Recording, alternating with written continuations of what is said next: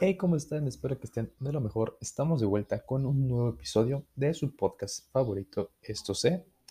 En esta ocasión hablaremos acerca de las estrategias que se utilizan en una escuela multigrado.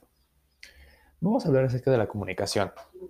Aquí el documento que nos envían nos aparecen dos ejemplos. El número uno es, en la lectura parece que la maestra divide el grupo en dos partes uno están los alumnos de primero y segundo grado y en el otro se encuentran los alumnos de tercero, cuarto, quinto y sexto.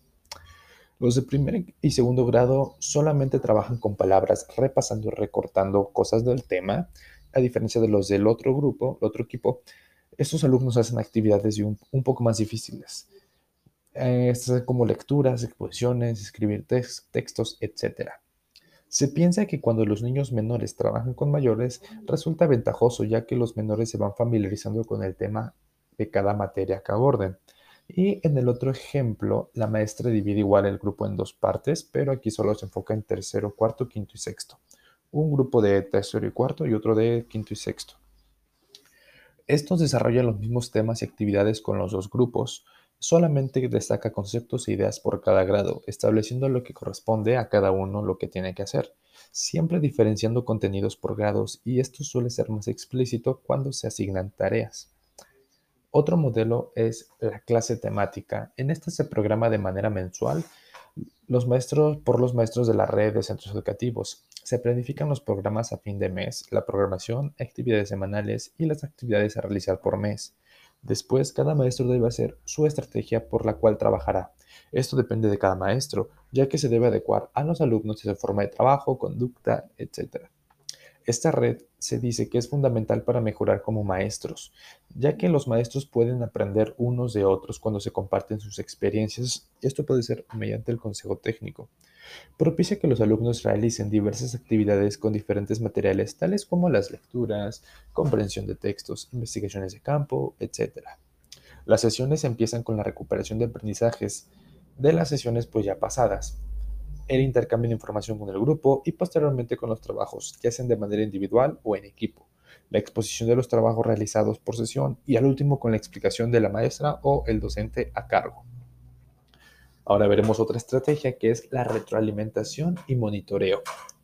La retroalimentación expresa opiniones, juicios fundamentados sobre el proceso de aprendizaje con aciertos y errores, fortalezas y debilidades de los estudiantes. En la práctica pedagógica, día a día se tienen que interactuar con los estudiantes realizando diversas actividades que permitan desarrollar sus capacidades y explorar nuevos conocimientos. En esa parte se retoma de una manera que los alumnos comentan sus experiencias y saberes obtenidos, pero también el docente debe dar explicaciones y respuestas a las preguntas o dudas que tengan los niños, con el tiempo que sea necesario, y no dejarlas a un lado para que así el aprendizaje de los alumnos sea significativo. Este tipo de estrategias se aplican en niños ya sea de primero y segundo grado, niños con una edad de 6, 7, 8 años, debido a que ese es el tiempo para esta estrategia, ya que no aplica tan, con tanta eficiencia para los alumnos que ya tienen de 10 años en adelante. En esta, el docente debe observar el trabajo de los alumnos, observando qué es lo que leen o escriben, prestando atención en los procesos de elaboración de cada alumno, también haciéndoles preguntas u orientándolos a los trabajos, así como también se tiene que dar cuenta que como es multigrado, no siempre todos van a tener, recibir la atención por parte del profesor, solo los que la necesiten mayormente. El monitoreo del trabajo grupal se sigue siguiendo un orden, por lo cual se supervisa a los grupos de cada grado. Otra estrategia son las prácticas pedagógicas, la formación docente y experiencia educativa. En el sistema educativo, la escuela multigrado está en inequidad, ya que se debe capacitar a los docentes en metodologías apropiadas para esta realidad, donde el docente lleva una gran carga, ya que el aprendizaje de muchos alumnos de diversos grados se refleja en su trabajo que realiza, Considerando que estas escuelas carecen de materiales, instalaciones y materiales, para, materiales didácticos para poder llevar una buena tarea docente.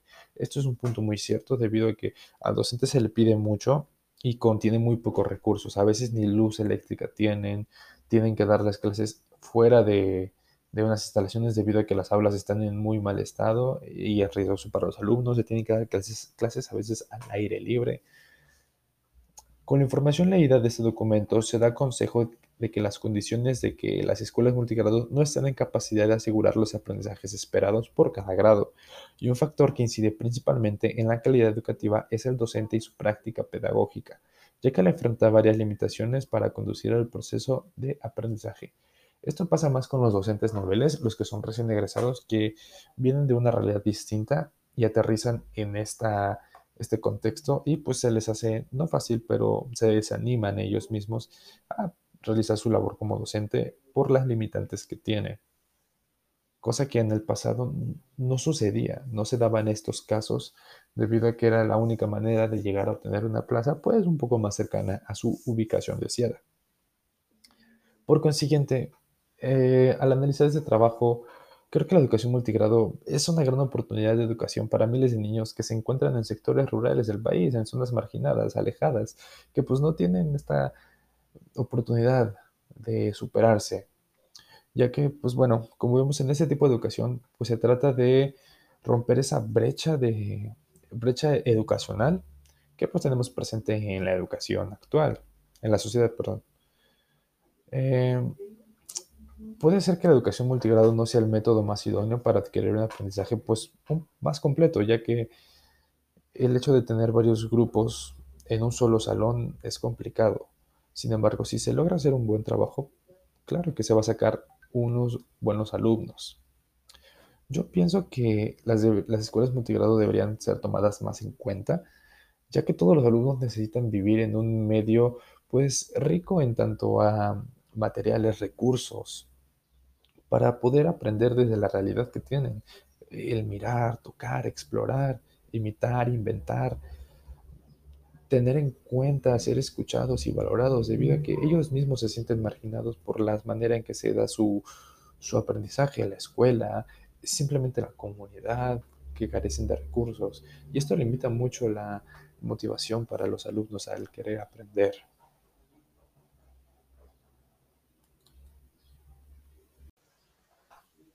Y esto ha sido todo por el episodio de la semana. Espero que esta información te haya gustado, que sea de tu ayuda. Ya sabes, si esta información le puede servir a alguien, puedes compartirla y nos vemos la siguiente semana con otro episodio.